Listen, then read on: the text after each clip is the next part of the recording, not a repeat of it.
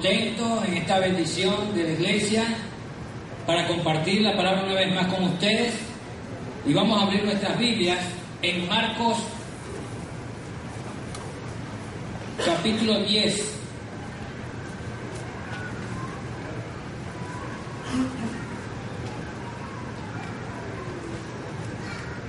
Marcos capítulo 10.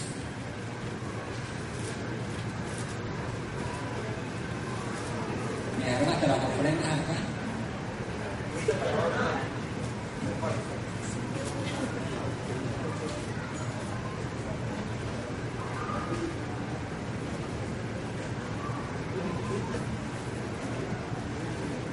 Cuando me enteré que iban a hacer un trabajo aquí en el mismo, aquí atrás en las torres de la villa, oye, me contenté muchísimo, es una tremenda bendición, hermano, la oportunidad que tenemos de trabajar con los niños. Cuando yo fui a estudiar en el seminario, en el Instituto Bíblico, eh, yo fui porque yo quería trabajar con niños. Y empecé a trabajar y a fundar una iglesia de niños. Y es poderoso trabajar con los niños eh, porque después vienen los padres.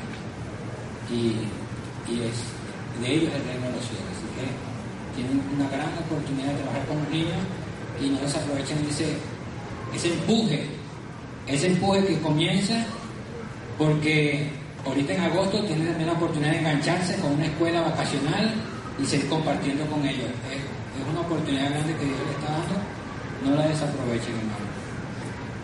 Este, ¿Hasta qué hora tengo yo? Son las 11, pero, 10 para las 12. ¿Hasta qué hora me toca a mí? Ah, ok, yo pensé que teníamos un horario, como dijeron que pasamos al predicador a las 11 y media, entonces este, yo pensé que teníamos un horario. Ok. Leemos la palabra del Señor en Marcos capítulo 10, versículo 17 al 31. Cuando Jesús estaba ya para irse, un hombre llegó corriendo y se postró delante de él. Maestro bueno, le preguntó, ¿qué debo hacer para heredar la vida eterna? ¿Por qué me llamas bueno? respondió Jesús. Nadie es bueno sino solo Dios. Ya sabes los mandamientos. No mates, no cometas adulterio, no robes, no prestes falso testimonio, no defraudes, honra a tu padre y a tu madre. Maestro, dijo el hombre, todo eso he cumplido desde que era joven. Jesús lo miró con amor y añadió, una sola cosa te falta. Anda, vende todo lo que tienes y dáselo a los pobres y tendrás tesoro en el cielo. Luego ven y sígueme. Al oír esto, el hombre se desanimó y se fue triste porque tenía muchas riquezas. Jesús miró alrededor y les comentó a sus discípulos, qué difícil es para los ricos entrar en el reino de Dios. Los discípulos se asombraron de sus palabras. Hijos, qué difícil es entrar en el reino de Dios, repitió Jesús. Le resulta más fácil a un camello pasar por el ojo de una aguja que a un rico entrar en el reino de Dios. Los discípulos se asombraron aún más y decían entre sí, entonces, ¿quién podrá salvarse? Para los hombres es imposible, aclaró Jesús mirándoles fijamente, pero no para Dios. De hecho, para Dios todo es posible.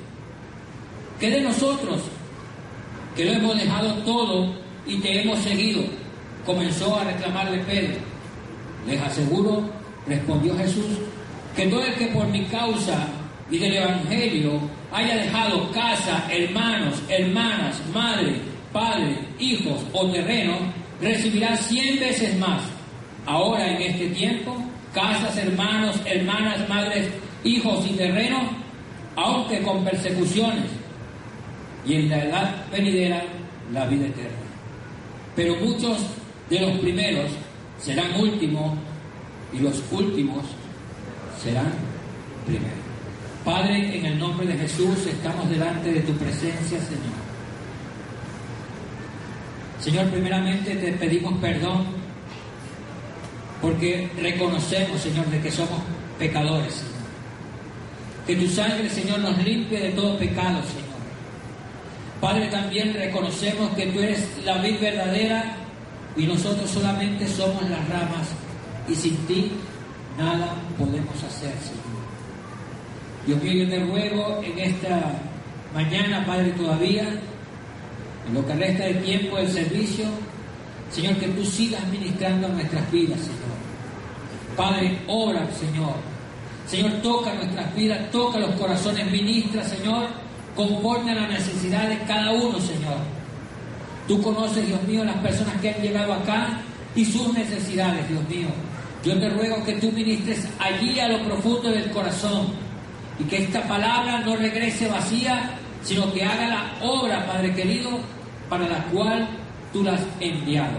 Padre, aprovecho este momento, Señor, para bendecir a mi hermano Adán, a su esposa, Señor, allá donde se encuentran, Padre querido. Bendíceles, Padre, para que ellos traigan también bendición cuando estén de regreso, Señor.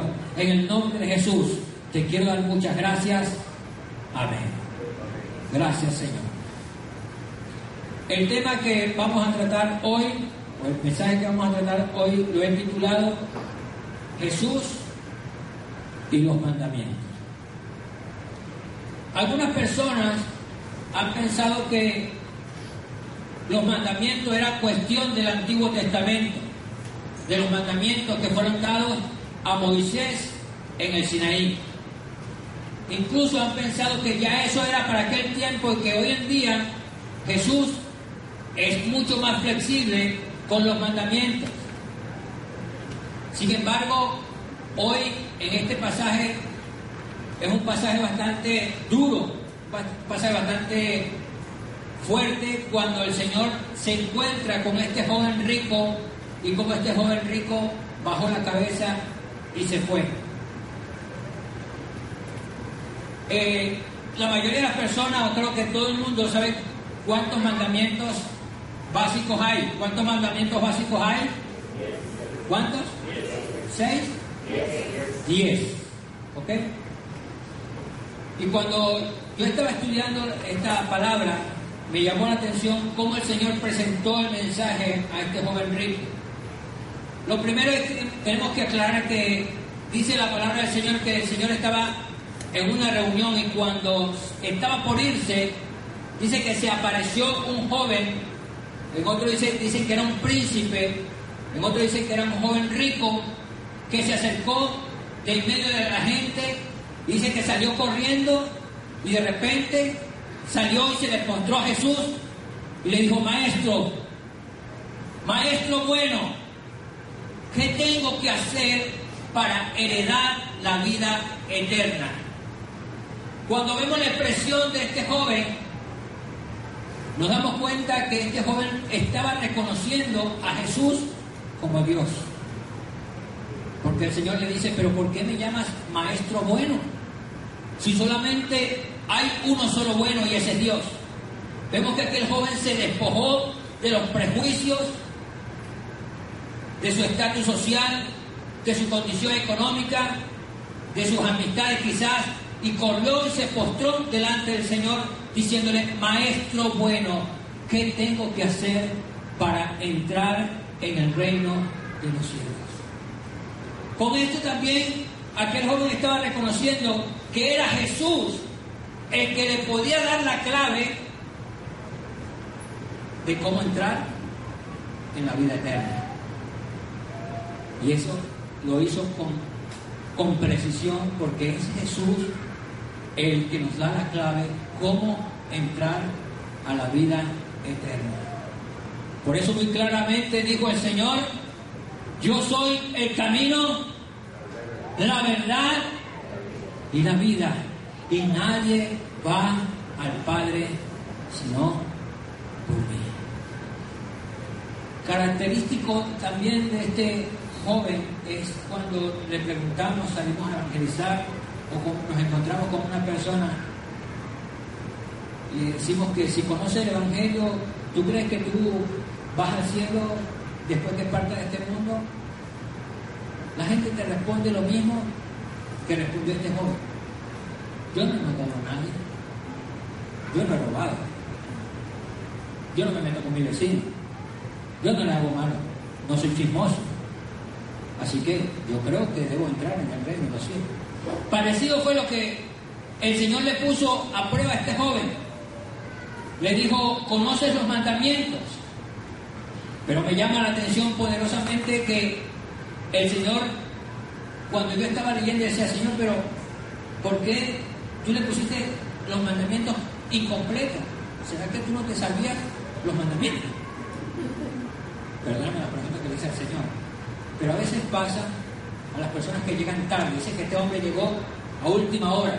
Los que llegan al culto tarde y se pierden parte de la prédica, parte del mensaje. Dice que llegó a última hora y cuando Jesús estaba yendo, entonces le hizo la pregunta.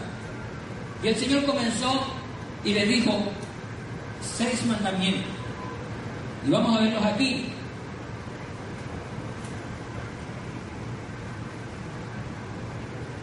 Les dijo, los mandamientos conoces. No mates, no cometas adulterio, no robes, no prestes falso testimonio, no defraudes, honra a tu padre y a tu madre. En estos diez mandamientos tenemos que clasificarlos en dos grupos. Lo vamos a ver como en dos líneas. Tenemos los mandamientos de, relación vertical, que son los primeros cuatro mandamientos. ¿Ok? Y tenemos los mandamientos de relación horizontal, que son los últimos seis mandamientos, eh, los últimos cinco mandamientos, perdón. Y el mandamiento número cinco, que está en el centro, que dice, honra a tu padre y a tu madre, es un mandamiento de enlace entre lo horizontal, entre lo vertical y lo horizontal. Me llama la atención que cuando el Señor le habla a este joven, le expone solamente los mandamientos horizontales o los mandamientos de relación social, lo que nos relaciona con las demás personas. Y comienza con el mandamiento número 6, que le dice, conoces los mandamientos, no matarás. Vamos a buscar Mateo capítulo 5,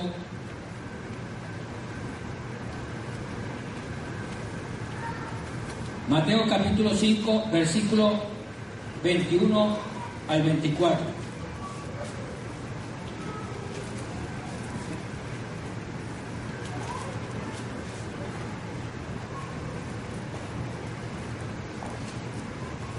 Fíjate que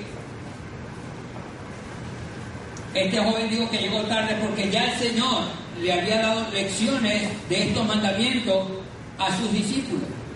Y vamos a ver cómo dicen los mandamientos y qué dice el Señor de estos mandamientos. El mandamiento número 6 dice, no matarás. Y en Mateo capítulo 5, versículo 21 24, fíjate lo que dice el Señor. Ustedes han oído que se dijo a sus antepasados, no mates, y todo el que mate quedará sujeto al juicio del tribunal. Pero yo les digo que todo el que se enoje contra su hermano quedará sujeto al juicio del tribunal. Es más, cualquiera que insulte a su hermano quedará sujeto al juicio del consejo, pero cualquiera que lo maldiga quedará sujeto al juicio del infierno. Y si uno le preguntara a las personas, y preguntara aquí, ¿Algunos de ustedes han matado a, otra persona? Ninguno levantaría la mano, me imagino. Pero si yo le pregunto a alguno de ustedes, ¿quién se ha enojado contra su hermano? No levante la mano, por favor. Si usted no se ha levantado, si, usted se ha enojado contra su hermano, déjenme decirle que en este mandamiento usted está, según Jesús, usted está ponchado. Vamos a ver cómo pasamos nosotros entonces al reino de los cielos. Mandamiento número 7. No adulterarás. Mateo capítulo 5, 27 al 30. Ustedes han oído que se dijo, no cometerás adulterio. Pero yo les digo que cualquiera que mira a una mujer y la codicia ya ha cometido adulterio con ella en su corazón. Por tanto, si tu ojo derecho te hace pecar, sácatelo y tíralo. Más te vale perder una sola parte de tu cuerpo y no todo el que sea arrojado al infierno. Y si tu mano derecha te hace pecar, córtatela y arrójala. Más te vale perder una sola parte de tu cuerpo y no que todo él vaya al infierno. Si yo le preguntaría aquí cuántos han adulterado, algunos quizás levantarán la mano. Pero si yo preguntaría a los hombres cuántos han codiciado alguna vez alguna mujer en su corazón, no levante la mano, por favor no la levante. Pero estoy seguro que usted también está raspado este mandamiento. Y más los hombres que tienen el síndrome del ventilador. Y a veces número 3.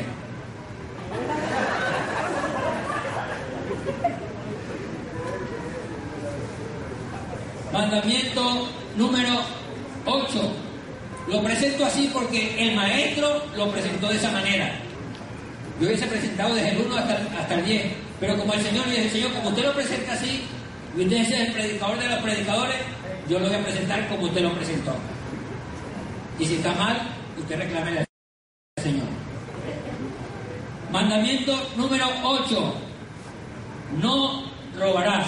Vamos a ver qué dice Mateo capítulo 5, versículo 38 al 42. Ustedes han oído que se dijo ojo por ojo y diente por diente. Pero yo les digo, no resistan al que le haga mal. Y si alguien le da una bofetada en la mejilla derecha, vuélvale también la otra. Si alguien te pone en pleito para quitarte la capa, déjale también la camisa. Si alguien te obliga a llevarle la carga un kilómetro, llévasela dos. Y al que te pida, dale, y al que te quiera tomar de ti prestado, no le vuelva la espalda. El día ese famoso que me robaron dos veces, lo juro que lo que menos que yo quería era bendecirlo, era desearles bien. Yo tenía ganas de decir que aparecía alguien con una pistolita por allí que me está robando. Porque eso es lo que nace del corazón. Pero el Señor nos pide otra cosa. Si alguien se pone en contra de nosotros, dice que no lo resistamos. Y si nos dan de bofetada, démosle también la otra. Así que si tú le has deseado a mal a alguien que te ha hecho mal, en este mandamiento usted está raspado. Vamos con el mandamiento número 9. No des falso testimonio. Mateo capítulo 12. Mateo capítulo 12 versículo 35 al 37. El que es bueno de la bondad que atesora en el corazón saca el bien, pero el que es malo de su maldad saca el mal.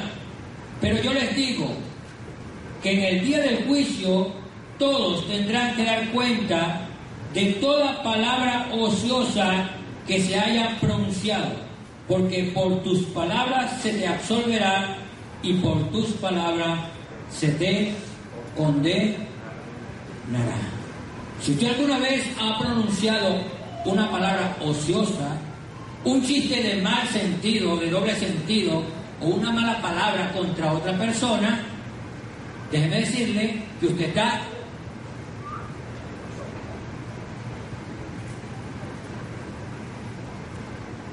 Me llama la atención que cuando el Señor le dijo esto a este joven, dice que el joven empezó a bajar la cabeza y que el Señor lo miró con compasión. Vamos a ver ahora los siguientes mandamientos. El mandamiento número 10, no codicies. Lucas capítulo 12, versículo 15. Dice así, tengan cuidado, advirtió a la gente, absténganse de toda avaricia, la vida de una persona no depende de la abundancia de sus bienes.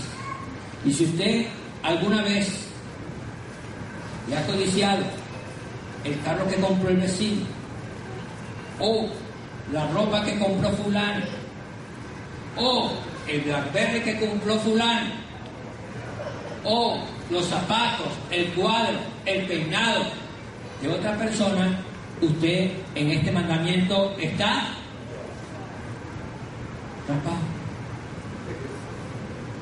Vamos a ver el mandamiento número 5. Honra, estos son los mandamientos sociales, lo que nos ayudan a mantener las buenas relaciones sociales.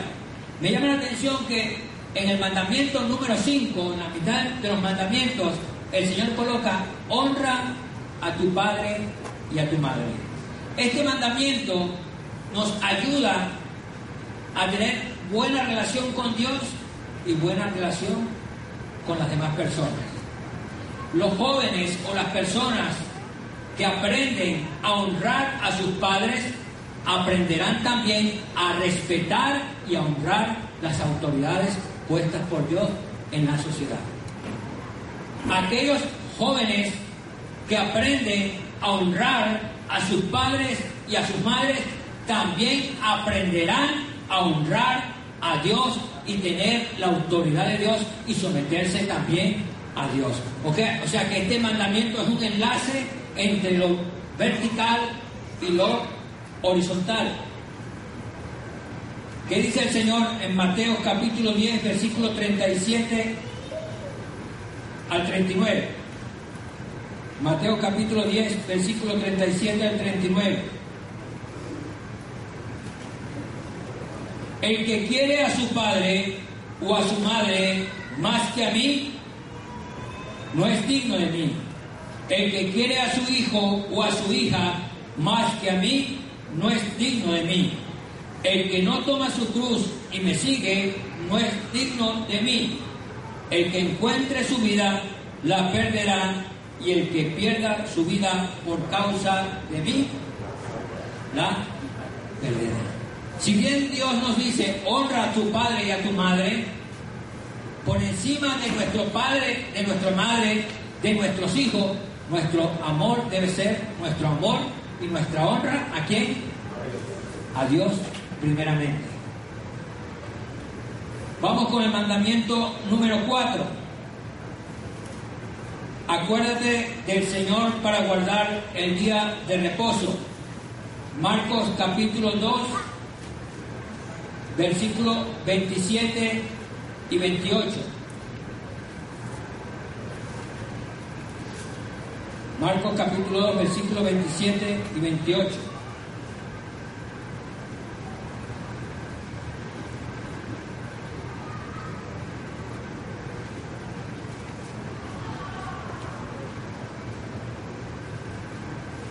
Dice así, el sábado se hizo para el hombre y no el hombre para el sábado, añadió Jesús. Así que el Hijo del Hombre es Señor incluso del día sábado. Mandamiento número 3, no jures. Mateo capítulo 5, versículo 32 al 37. Mateo capítulo 5, versículo 32 al 37.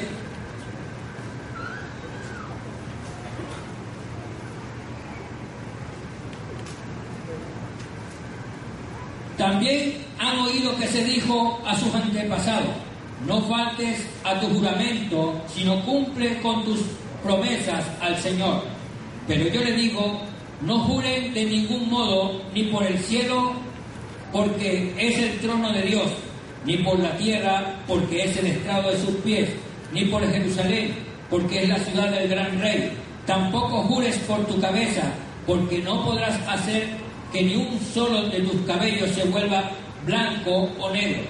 Cuando ustedes digan sí, que sea realmente sí, y cuando digan no, que sea realmente no. Cualquier cosa más proviene del maligno. O sea que si usted le ha dicho a una persona, mira, vamos a evangelizar mañana eh, para el 20, nos vamos para allá, y después no aparece, usted está. Si usted dice, mira, este, nos vemos en tal sitio que vamos a hacer tal cosa, y después no viene, usted está raspado en este mandamiento. O sea, lo que quiero decir, hermano, que a veces pensamos que Jesucristo vino para bajar, para bajar la vara del Evangelio. Y Jesucristo no vino para regatear el Evangelio ni la vida eterna. Jesucristo, la vida eterna no es gratis. O mejor dicho, reconocemos que la vida eterna es gratis, pero no es barata. La vida eterna le costó la propia vida del Hijo unigénito de Dios. Y por eso la vida eterna no se regatea. No se baja la vara para que la gente pase. Sino que Jesús puso la vara más alta todavía. Por eso los discípulos dijeron, ¿quién podrá salvarse? ¿Quién podrá salvarse? Díganle que está a su lado. ¿Quién podrá salvarse?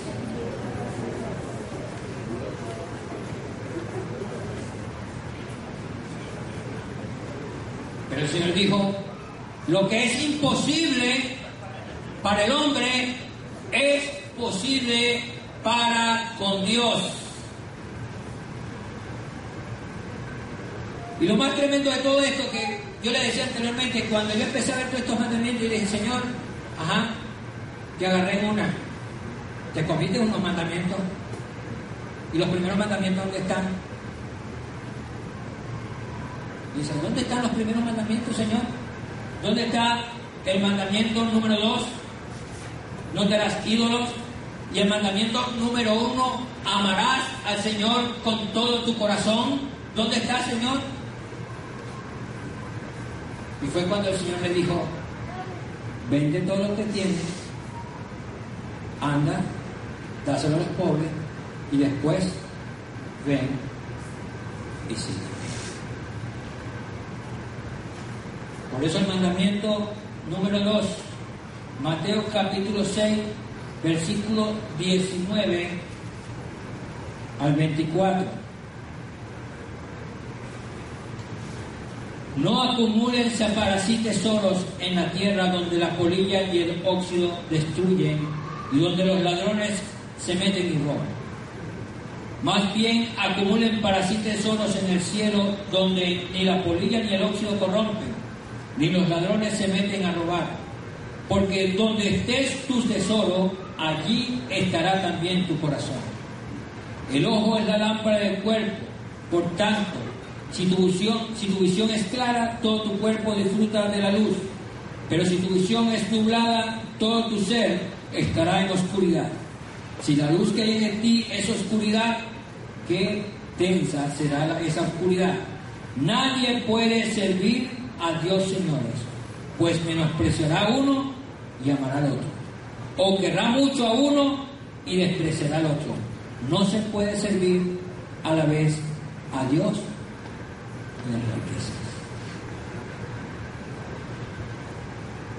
Vamos a Mateo capítulo 4.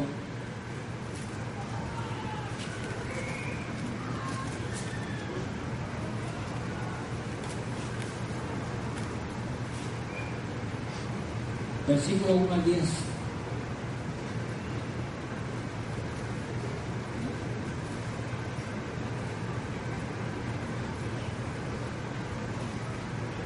Lo que han leído la Biblia, ¿dónde se dieron los mandamientos a Moisés? ¿Dónde? En el monte Sinaí.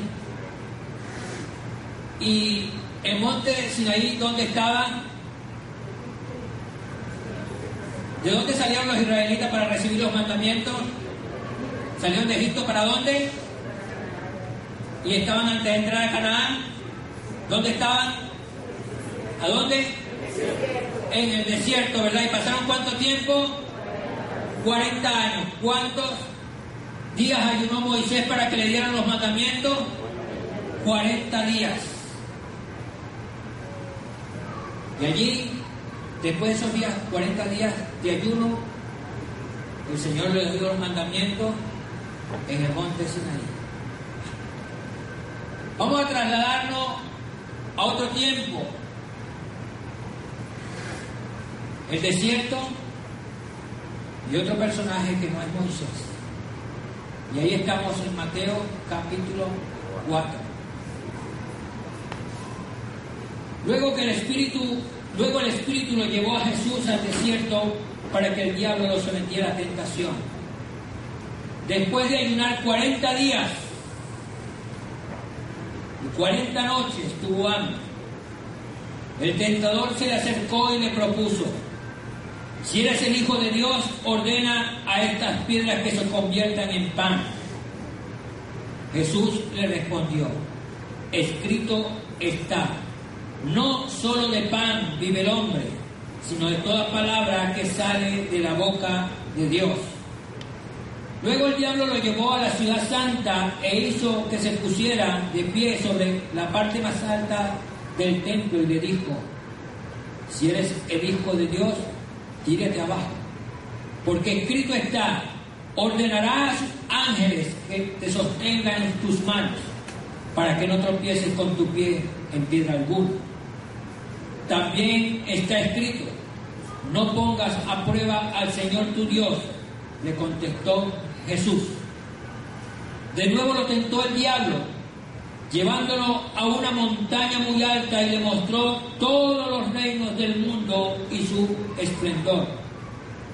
Todo esto te daré si te postras y me adoras.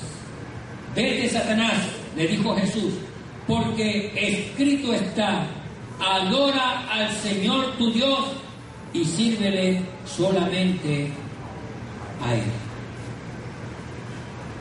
Cuando yo estaba leyendo esta palabra, y decía, Señor, ¿dónde están los primeros mandamientos?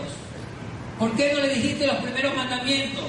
Los primeros mandamientos se los dijo cuando le dijo, anda, vende lo que tienes. Porque los mandamientos anteriormente se nos enseñó, no matarás, no robarás, no hurtarás, no dirás, no mentirás. El no. Por eso que la mayoría de las personas dicen, no, pero yo no he hecho esto, yo no he hecho aquello, yo no he hecho lo tampoco. O sea que si ponemos una persona, la amordazamos, le amarramos las manos, le ponemos una venda, esa persona entraría en el reino del cielo porque no hizo nada. No robó, ¿cómo va a robar si tiene la mano atada? ¿Cómo va a decir falso testimonio si tenemos la boca vendada? ¿Cómo va a codiciar la demás si tiene los ojos vendados? ¿Entraría en el reino del cielo? Por eso el Señor le dijo al rico, vende lo que tienes y anda. Porque hemos vivido un evangelio pasivo. Y el Señor quiere que vivamos un evangelio activo, que comencemos a hacer, a trabajar, a participar, a servir a Dios. Ya basta de tener un evangelio pasivo de yo no hice, yo no estuve, yo no andaba, yo no quise, yo no pude, yo no quiero. Eso pasó. Ahora Señor nos manda a ser unas personas activas, a practicar los mandamientos que el Señor nos dio. ¿Ok? Y por eso el Señor, cuando yo le decía esto, el Señor puso en práctica los mandamientos, Él personalmente.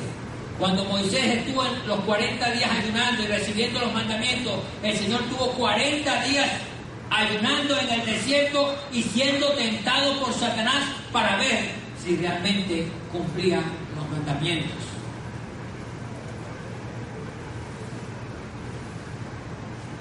La tentación número uno, cuando el Señor, el Satanás le dice, Si eres hijo de Dios, ordena que estas piedras se convierten en pan. Lo vamos a encontrar en eso capítulo 23, perdón, en Deuteronomio capítulo 8, versículos 2 al 6.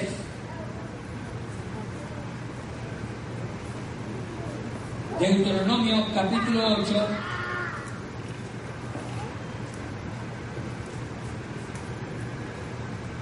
versículo 2 al 6. Fíjate lo que dice.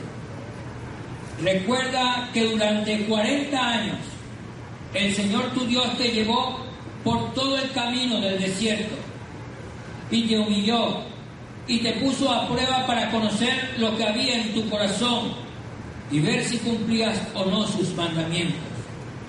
Te humilló y te hizo pasar hambre, pero luego te alimentó con maná, comida, comida que ni tú ni tus antepasados habían conocido.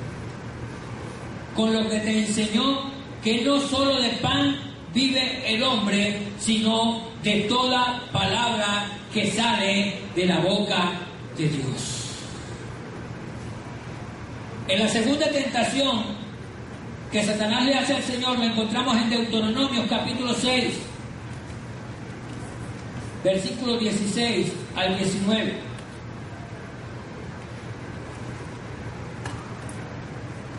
Le dijo al Señor, no pongas a prueba al Señor tu Dios como hiciste en Masá. Cumple cuidadosamente los mandamientos del Señor tu Dios y los mandatos y preceptos que Él te ha dado. Haz lo que es recto y bueno a los ojos del Señor para que te vaya bien y tomes posesión de la tierra que el Señor le juró a tus antepasados. El Señor alojará a todos los enemigos que encuentres a tu camino tal y como lo prometió. Y en la tercera tentación lo encontramos en Deuteronomio 6, versículo 13 al 15. Teme al Señor tu Dios y sírvele solamente a Él. Y jura solamente en su nombre. No sigas a estos dioses de los pueblos paganos que te rodean, pues el Señor tu Dios está contigo, es un Dios celoso no vaya a ser que su ira se encienda contra ti y te borre de la paz de la tierra. Ahora vamos a leer Mateo, eh, Éxodo, capítulo 23.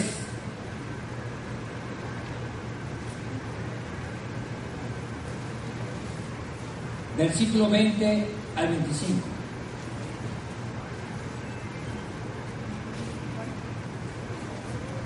Lo que le dijo el Señor al pueblo de Israel en el desierto. Date cuenta, Israel, que yo envío mi ángel delante de ti para que te proteja en el camino y te lleve al lugar que te he preparado. Préstale atención y obedécelo. No te rebeles contra él, porque va en representación mía y no perdonará tu rebelión. Si lo obedeces y cumple todas mis instrucciones, Seré enemigo de tus enemigos y me opondré a quienes se te opongan. Mi ángel te guiará y te introducirá en la tierra de estos pueblos que voy a exterminar, tierra del amorreo, hititas, fereceos, cananeos, heveos y jebuseos. No te inclines ante los dioses de esos pueblos, no les rindas culto ni imites sus prácticas, más bien derriba sus ídolos y haz pedazos sus piedras sagradas. Adora al Señor tu Dios y Él bendecirá tu pan y tu agua. Yo, yo prepararé, yo apartaré de ustedes toda enfermedad. En tu país ninguna mujer abortará ni será estéril. Yo te concederé larga vida. En toda nación donde pongas pie, haré que tus enemigos te tengan miedo y se turben y huyan delante de ti. Delante de ti enviaré avispa para que ahuyenten a los hebeos, cananeos e hititas. Sin embargo, no los desalojaré de un solo año, no sea que al quedarse desolada la tierra aumente el número de animales salvajes y te ataquen. Los desalojaré poco a poco hasta que seas los bastante fuertes para entrar en posesión de ella. Este ángel que Jehová está diciendo que iba delante del pueblo de Israel es lo que llamamos en teología la teofanía, la presencia de Cristo en el Antiguo Testamento. Y le dice que obedezcan todo lo que el ángel le iba a decir porque él era el que los iba a introducir en la tierra prometida. Y ahora vemos aquí a este ángel, porque ángel quiere decir mensajero, al Hijo de Dios, hecho carne en el desierto, siendo tentado por Satanás. Y le dijo precisamente los mandamientos que el Señor le había dado al pueblo de Israel. Y con eso venció Jesús al diablo. Porque Él es el que nos va a hacer entrar en la tierra prometida. Por eso aquel joven dice que bajó la cabeza y se fue. Y por eso el Señor dijo que es más difícil, que es más, más fácil entrar un camello por el ojo de una aguja que entrar en el reino de los cielos. Hay tres interpretaciones que han hecho los estudiosos de entrar el camello por el ojo de una aguja. Algunos dicen que como en griego la palabra camelos, que con K y con L, significa soga grande, algunos dicen que se equivocaron en la escritura y pusieron camellos. Y camelo es la soga que se usa para amarrar los barcos. Pero de igual manera, es difícil meter la hoja de eh, la soga de amarrar un barco y meterla por, la por el ojo de una aguja. La segunda interpretación es que en los caminos de Jerusalén hay caminos angostos, muy estrechos, donde no puede pasar un camello porque se va al precipicio y tiene que quitarle toda su carga para poder pasar. Y eso le llaman aguja. La tercera interpretación es que los portones de la ciudad amurallada los cerraban a las 6 de la tarde cuando bajaba el sol. Y cerraban los portones para que evitar los robos. Y si llegaba alguien a última hora, abrían lo que llamaba el ojo de la aguja, que es una puerta pequeña donde solamente podía pasar una persona. Cuando algunos mercaderes se les hacía tarde en el trasladar su mercancía y llegaban al lugar, no le podían abrir la puerta. Así que el trabajo que tenían que hacer para pasar por el ojo de la aguja o el ojo de la puerta, la puerta estrecha, puerta pequeña, era que tenían que hacer arrodillar el camello. Pero con todo eso no podían pasarlo si no bajaban la carga de mercancía que traía el camello.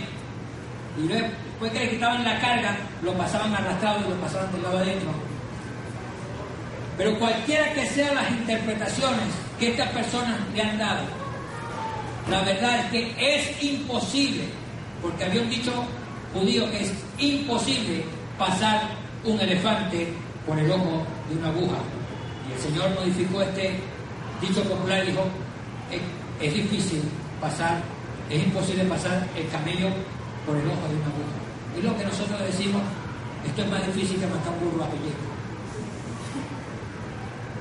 Es lo que le quiso decir Lo que el Señor le quería decir a este joven que es imposible entrar al reino de los cielos por nuestra propia cuenta, sin humillarnos, sin despojarnos de todo el peso, de todas las cosas, de todos los prejuicios que tenemos, es imposible entrar en el reino de los cielos.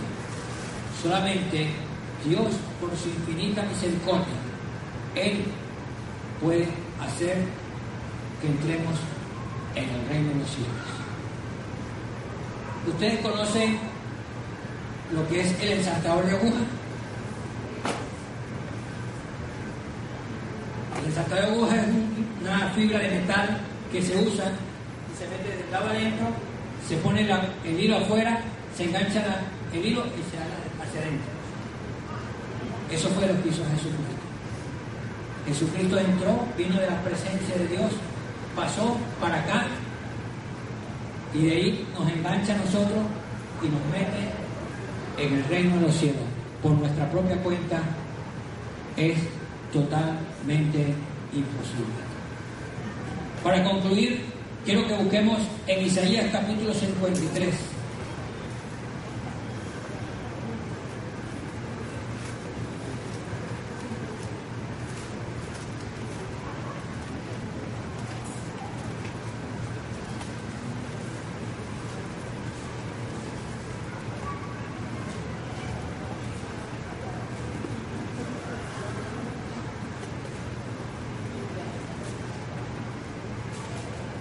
Dice así, ¿quién ha creído a nuestro mensaje?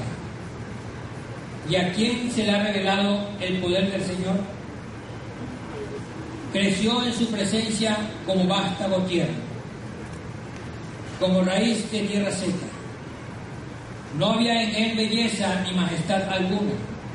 Su aspecto no era atractivo y nada en su apariencia lo hacía deseable despreciado y rechazado por los hombres, varón de dolores, hecho para el sufrimiento. Todos evitaban mirarlo, fue despreciado y no lo estimamos. Ciertamente Él cargó con nuestras enfermedades y soportó nuestros dolores. Pero nosotros lo consideramos herido, golpeado por Dios y humillado. Él fue traspasado por nuestras rebeliones y molido por nuestras iniquidades. Sobre Él recayó el castigo, precio de nuestra paz. Y gracias a sus heridas fuimos sanados. Todos andábamos perdidos como ovejas. Cada uno seguía su propio camino. Pero el Señor hizo recaer sobre él la iniquidad de todos nosotros maltratado y humillado. Ni siquiera abrió su boca. Como cordero fue llevado al matadero. Como oveja enmudeció ante su trasquilador y ni siquiera abrió su boca. Después de aprenderlo y juzgarlo, le dieron muerte. Nadie se preocupó de su descendencia. Fue arrancado de la tierra de los vivientes y golpeado por la, por la transgresión de mi pueblo se le asignó un sepulcro con los malvados y murió entre los malhechores, aunque nunca cometió violencia alguna ni hubo engaño en su boca. Pero el Señor quiso quebrantarlo y hacerlo sufrir. Y como Él ofreció su vida en expiación, verá su descendencia y prolongará sus días y llevará a cabo la voluntad del Señor. Después de su sufrimiento verá la luz y quedará satisfecho por su conocimiento mi siervo justificará mucho y cargará con la iniquidad de ellos. Por lo tanto, le daré un puesto entre los grandes y repartirá el botín con los fuertes, porque derramó su vida hasta la muerte y fue contado entre los transgresores, cargó con el pecado de muchos e intercedió por los pecadores. Aquí vemos a Jesús no diciendo los mandamientos, sino cumpliendo cada uno de los mandamientos.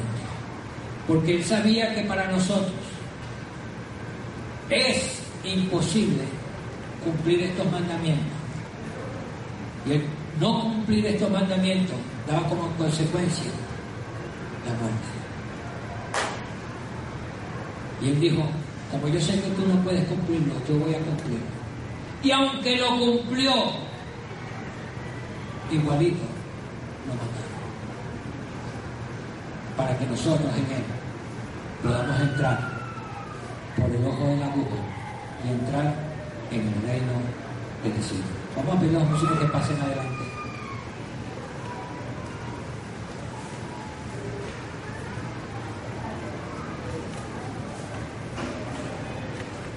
El mismo Señor no se puso las cosas fáciles. Él se las puso difíciles. Pero cumplió a cabalidad cada uno de los mandamientos que Él mismo había designado. Para que tú y yo hoy, mirando a la cruz de Cristo, podamos decir, Señor, reconozco que no solamente he faltado a un mandamiento, yo creo que he faltado a todos los mandamientos. Pero por favor, sé que es imposible